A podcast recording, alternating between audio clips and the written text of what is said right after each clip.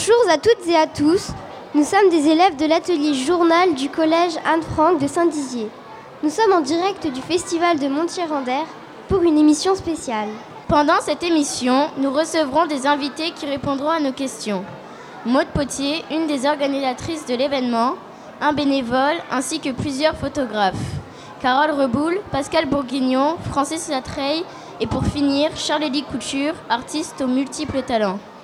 Nos trois chroniqueurs, Saïda, Faustin et Anaïs, vous nous présentez les 25 ans du festival et les trames qui organisent les expositions du festival.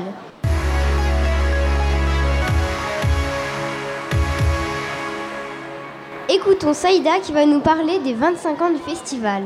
Le festival de Montirondère fête ses 25 ans cette année. La première manifestation, en 1997, a accueilli près de 4000 visiteurs en deux jours. Et cette année, plus de 40 000 visiteurs sont attendus en quatre jours. Pour ces 25 ans, les visiteurs pourront trouver plus de 100 expositions en Haute-Marne et dans la Marne. Cette année, ce festival comptera trois parrains. Marc Giraud, Francis Allais et Steven McCurry. Des animations spéciales sont prévues, notamment un concert de Charles Lee Couture au fuseau.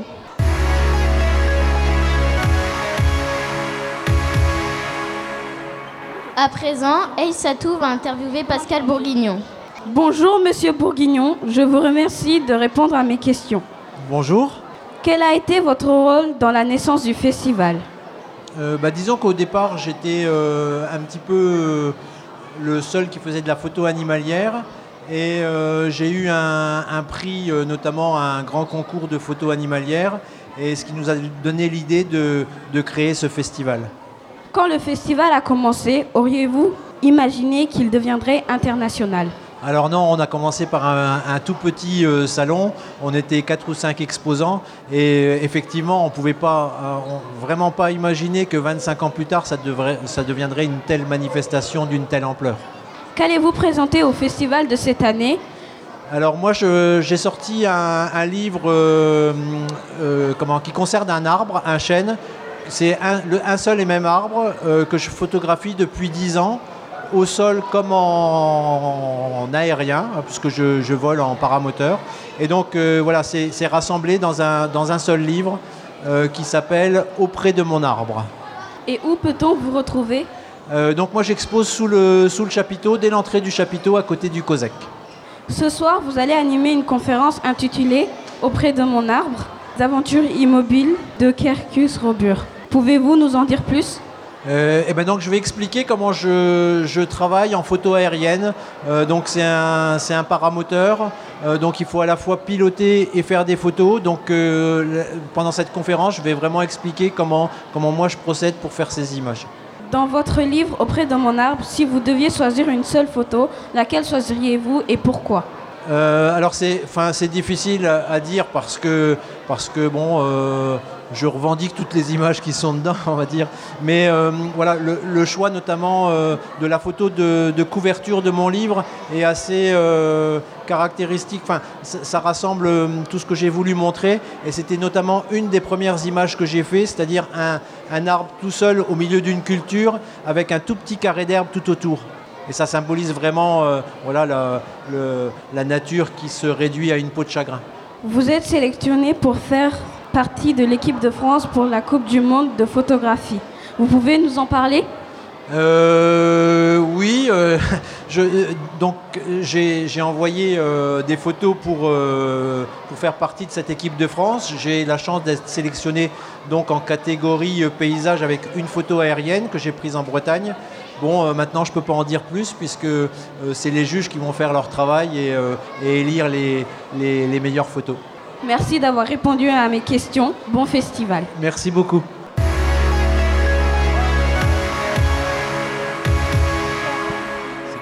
Nous allons maintenant écouter Mohamed qui va interroger Maude Potier. Bonjour Madame Potier, je suis ravie de vous rencontrer. Bonjour. Pouvez-vous m'expliquer votre travail? Alors moi, je travaille effectivement euh, à l'association qui organise le festival. Euh, Je suis chargée de mission. Et dans mes missions, eh bien, j'organise notamment la programmation du festival. Donc, euh, les expositions que, vous pouvez voir. Je suis en contact avec les photographes, les artistes, euh, les conférences aussi, puisqu'il y a aussi des, des conférences. Euh, alors bien sûr, je ne suis pas toute seule. Hein. On, est, on est six salariés en tout à organiser le festival. Et puis il y a beaucoup de bénévoles. Philippe vous en parlera tout à l'heure. et puis également tout ce qui va être lié à l'éducation à l'environnement, puisque vous avez vu aujourd'hui qu'il y a beaucoup d'enfants au sein du festival qui viennent participer à des ateliers, des animations et des conférences. Combien de temps il faut pour organiser un festival Alors pour organiser un festival, bah, il nous faut un an. C'est-à-dire que dimanche soir on démonte et lundi on recommence. Je plaisante, mais c'est presque ça en fait. Hein, euh, une, année, une année complète pour, euh, pour organiser le festival, et j'allais dire presque au-delà, puisqu'il y a parfois, même souvent, des projets photographiques euh, qui s'organisent longtemps à l'avance, puisque les photographes, les artistes, ils ont des projets, donc il faut un petit peu savoir ce qui leur trotte dans la tête et quand est-ce qu'ils vont être prêts pour venir présenter leurs travaux. Comment gérez-vous les 44 000 visiteurs en 4 jours? Alors, euh, heureusement, c'est pas moi qui les gère. Euh, en fait, euh, ben, vous avez pu voir quand vous êtes arrivé ce matin, il y a des bénévoles un petit peu partout qui contrôlent les accès. Il y a des gens qui ont des cordons autour du cou, donc qui ont le droit d'accéder. Il y a des gens qui achètent des billets, ils ont des bracelets autour des, autour des mains. Et donc, bah, la fluidité, elle se fait un petit peu comme ça. Et puis aussi, il faut savoir que le, le festival, il est très grand. Il y a 15 sites d'exposition en tout. Et donc, du coup, cela permet aussi bah, aux festivaliers de, de s'étaler un petit peu euh, dans Montier-en-Der et les villages aux alentours, puisque euh, il y a des expositions aussi dans les villages alentours et, euh, et à Giffaumont, qui est un gros site aussi de, où on retrouve le matériel. Quels sont les points forts de cette année? Alors, le point fort, c'est qu'on fait 25 bougies. Donc, c'est vrai que euh, c'est un petit peu euh, la, fête d'une fierté collective que ce festival, il est, il est duré aussi euh, longtemps, qu'il soit toujours aussi chouette, qu'il soit aussi engagé, puisque l'objectif, c'est aussi de transmettre des messages sur la nature et l'écologie, d'inviter des gens qui ont des choses à dire là-dessus, qui ont des messages à porter là-dessus. Euh, et puis, euh, on a une programmation quand même assez exceptionnelle, puisque euh, vous l'avez cité en introduction, par exemple, Steve McCurry, donc le parrain photo du festival qui sera présent cette année, qui est un très très grand photographe américain, nous fait l'honneur de venir. Il arrive aujourd'hui sur le festival. Il va, être, il va être là tout le temps avec son exposition qui est présentée à la Loblé. Et j'allais dire ça, c'est un petit peu une réussite aussi grâce à la durée euh, du festival qui a acquis une certaine notoriété, dans lequel on arrive euh, à faire venir euh, des pointures, mais pas que, puisque c'est ça aussi le festival photo de Montier, c'est de mélanger euh, ces grands artistes qui ont une reconnaissance internationale avec des photographes amateurs, avec des artistes de plein de talents, hein, comme Charles Elie qui est à côté de moi euh, ici. Donc voilà, c'est vraiment ça. Et puis il y aura également euh, des animations dans le cadre des 25 ans, un son et lumière dans Montier-en-Der, et puis tout un tas d'animations, un concert de Charles Lee ce soir, voilà. Combien de personnes exposent dans ce festival alors, il y a à peu près une centaine euh, d'expositions photographiques euh, au sein du festival. Euh, ça représente un peu plus de photographes, puisque parfois, il y a des, des gens qui travaillent en duo ou en collectif. Est-ce qu'il n'y a que des photographes? Alors non, il n'y a pas que des photographes, il y a euh, des conférenciers, c'est-à-dire euh, des, scientifiques euh, qui viennent nous parler de leur métier, de l'état des connaissances sur les différents sujets liés à l'écologie. Il y a des animateurs qui font des animations sur tout un tas de, de sujets en lien avec la nature et l'environnement également. Comment est financé le festival? Très bonne question. Effectivement, on ne fait pas un festival de cette ampleur-là sans argent. Alors, euh, on a des financeurs publics qui sont la région, le département de la Haute-Marne, par exemple. On a des financeurs privés qui vont être, par exemple, les marques de matériel, Nikon, Canon, Fujifilm, euh, par exemple. Euh, et puis ensuite, on a un autofinancement. Et ça, ce sont tous les gens que vous voyez qui se promènent avec des bracelets et qui ont acheté des places. Merci d'avoir répondu à mes questions. Bonne continuation. Merci à toi.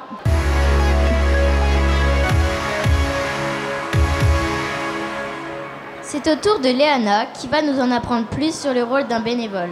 Bonjour Monsieur Pierson, pouvez-vous vous présenter? Euh, Philippe Pierson, euh, j'habite euh, tout près de Montier-en-Der et je m'intéresse à la photo un peu comme tout le monde, je ne suis pas un professionnel, mais je m'intéresse à tout ce qui anime euh, la vie locale et c'est à ce titre-là que je suis venu au festival pour euh, renforcer l'équipe des bénévoles euh, depuis le début pratiquement. Qu'est-ce qui vous a donné envie de devenir bénévole? Euh, eh bien, comme je disais, c'est pour être associé à, l'animation locale, rencontrer des gens. C'est une bonne occasion pour se faire des relations et je suis assez curieux sur l'âme humaine que je rencontre ici sous ses différents aspects. Quel est votre rôle et depuis combien de temps participez-vous au festival? Eh bien, pratiquement depuis le premier. Et euh, mon rôle a, été différent suivant les années. Euh, je suis en retraite depuis euh, un certain temps, donc là, je suis plus disponible et je peux être là depuis le début du montage. Et avant, je m'occupais plutôt de la partie radio. Je crois que c'est quelque chose qui vous intéresse aussi. Et c'est pour passer les annonces, pour présenter les différentes animations. Euh, voilà. Et maintenant, je suis plutôt dans la partie euh, montage du festival et parfois aussi euh, dans la fabrication des décors qui nous entourent. Que faut-il faire pour devenir bénévole? C'est très simple.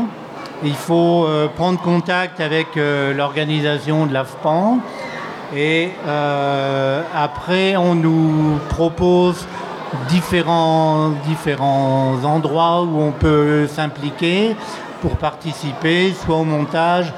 Il y a des gens qui viennent simplement pour le contrôle des, conférences. Euh, chacun peut trouver une place. Euh, et euh, j'en profite pour dire que chaque année, il y a des bénévoles qui nous quittent, mais chaque année, il y a des nouveaux qui arrivent. Et c'est indispensable pour continuer à faire vivre le festival. Participez-vous à des réunions de préparation avant le festival? Euh, Oui, bien sûr, c'est indispensable euh, parce que euh, avant le montage, il faut anticiper, il faut construire. Et avant, il y a des plans à, faire pour pouvoir organiser tous les différents sites. Combien d'heures restez-vous par jour au festival alors euh, là, je suis responsable d'un site à Salle Saint-Bercaire, donc euh, il faut que je sois là dès le début pour accueillir les personnes qui vont euh, être là aux entrées. Et avant, j'étais là pour les photographes aussi, pour leur donner les moyens de réaliser leur, leur exposition. Et, je, je, pars au soir à la fermeture quand il n'y a pas quelque chose à faire en plus. Merci d'avoir répondu à mes questions. Bon courage et bon festival. Merci à vous.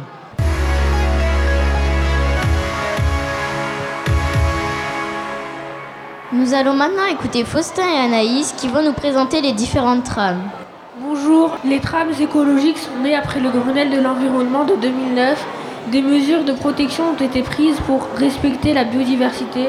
Au festival de Montier-en-Der, les trames sont représentées par des couleurs pour regrouper les photos selon leur thème. Par exemple, la trame bleue représente l'eau, la trame verte représente l'écologie. L'objectif de la trame noire est de protéger les animaux nocturnes de la pollution lumineuse, mais aussi de créer des passages pour que les animaux puissent éviter la lumière. Au festival, il y a des espaces pour trouver des photographes en lien avec la trame noire. Vous pouvez les découvrir à la Fondation Lucie Lebon, la salle Saint-Bercaire et le chapiteau. Carole Reboul est une photographe qui s'inscrit dans la trame noire.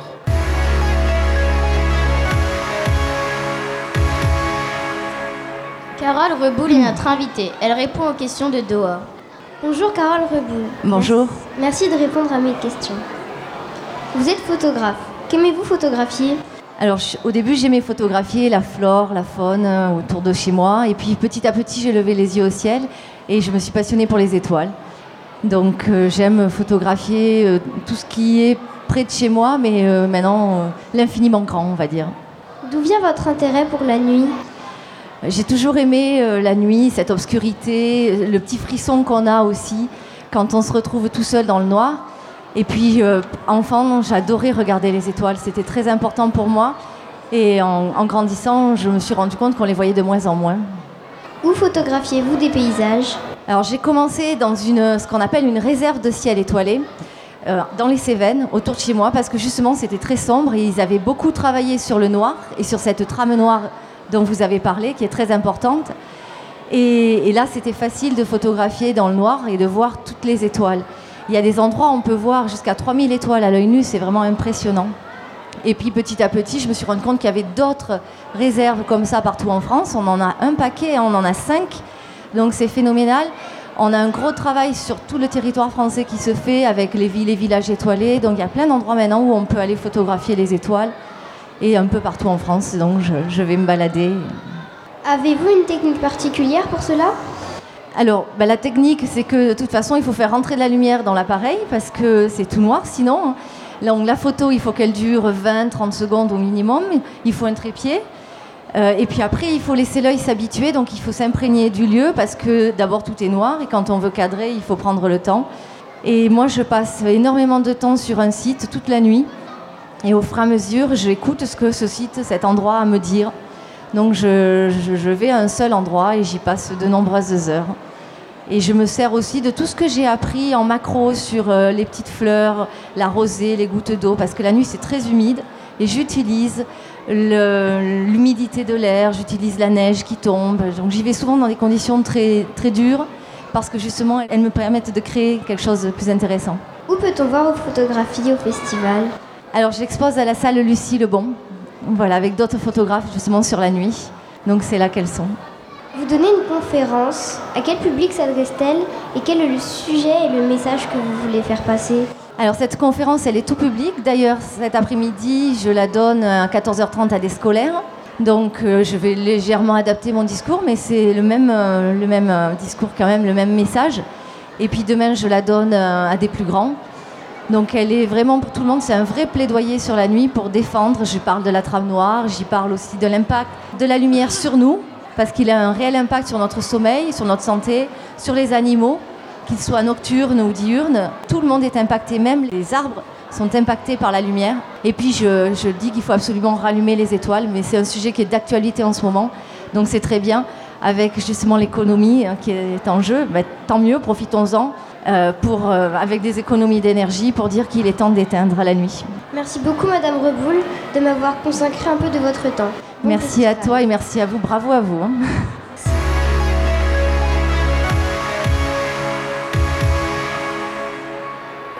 Salam pour découvrir son interview de Francis Latreille.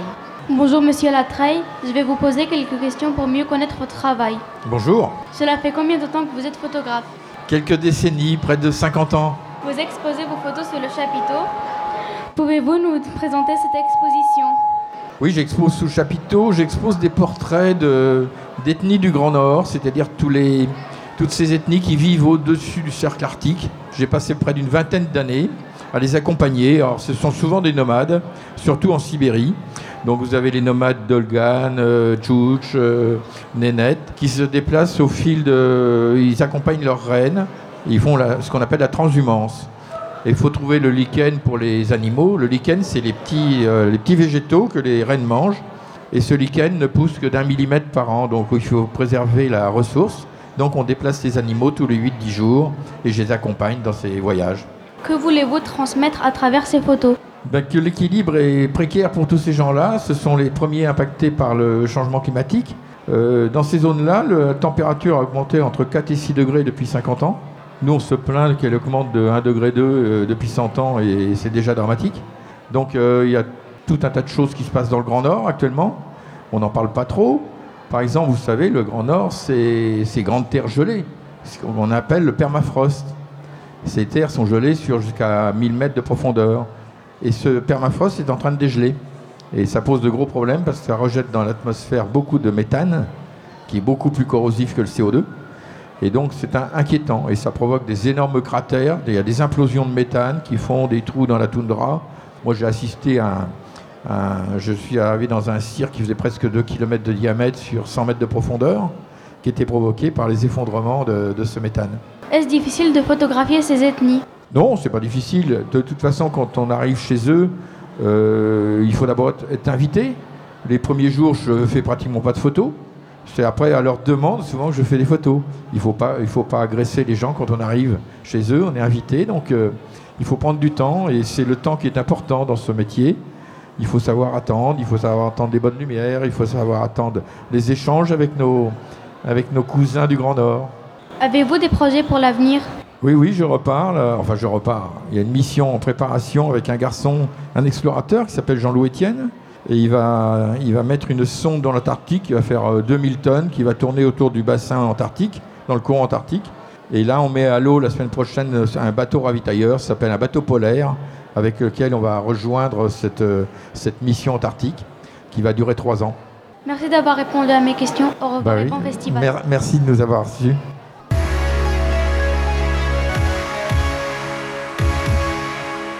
Maintenant, nous allons écouter Inaya qui va nous présenter Charlélie Couture.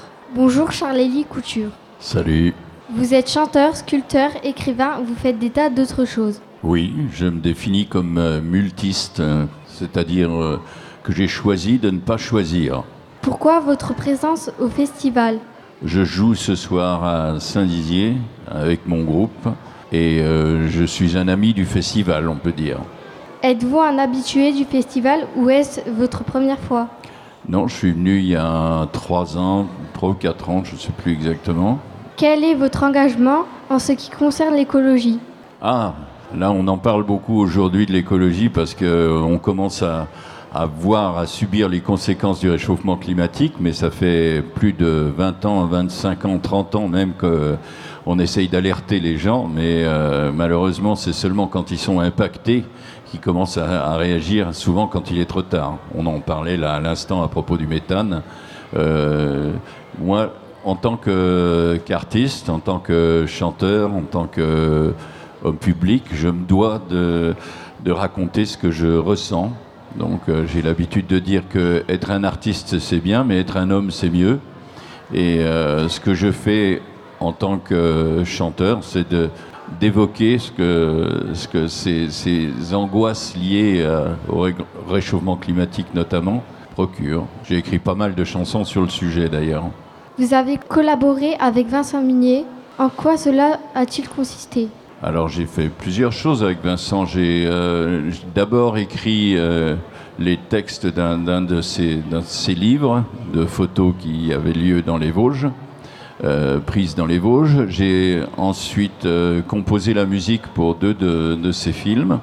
Et euh, en retour, si je puis dire, il a, il m'a donné une photo euh, pour le, la cover de l'un de mes albums, un de mes 25 albums. Voilà. Ce soir, vous donnez un concert au fuseau de Saint-Dizier. Oui. L'écologie est-elle un thème pour l'une de vos chansons?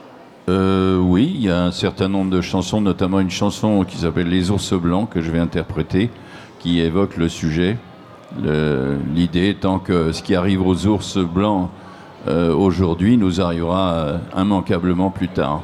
Avez-vous des projets? Pouvez-vous nous en parler?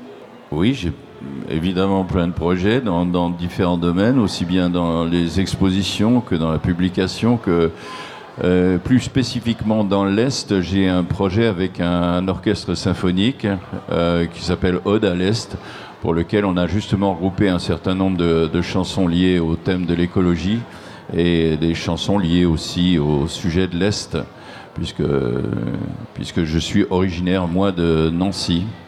Un grand merci à vous d'avoir participé à notre émission et d'avoir et d'avoir répondu à nos questions. Bon concert et bon festival.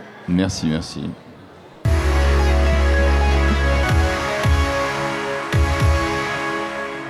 C'est la fin de l'émission. Merci d'avoir écouté Anne Franck Actu.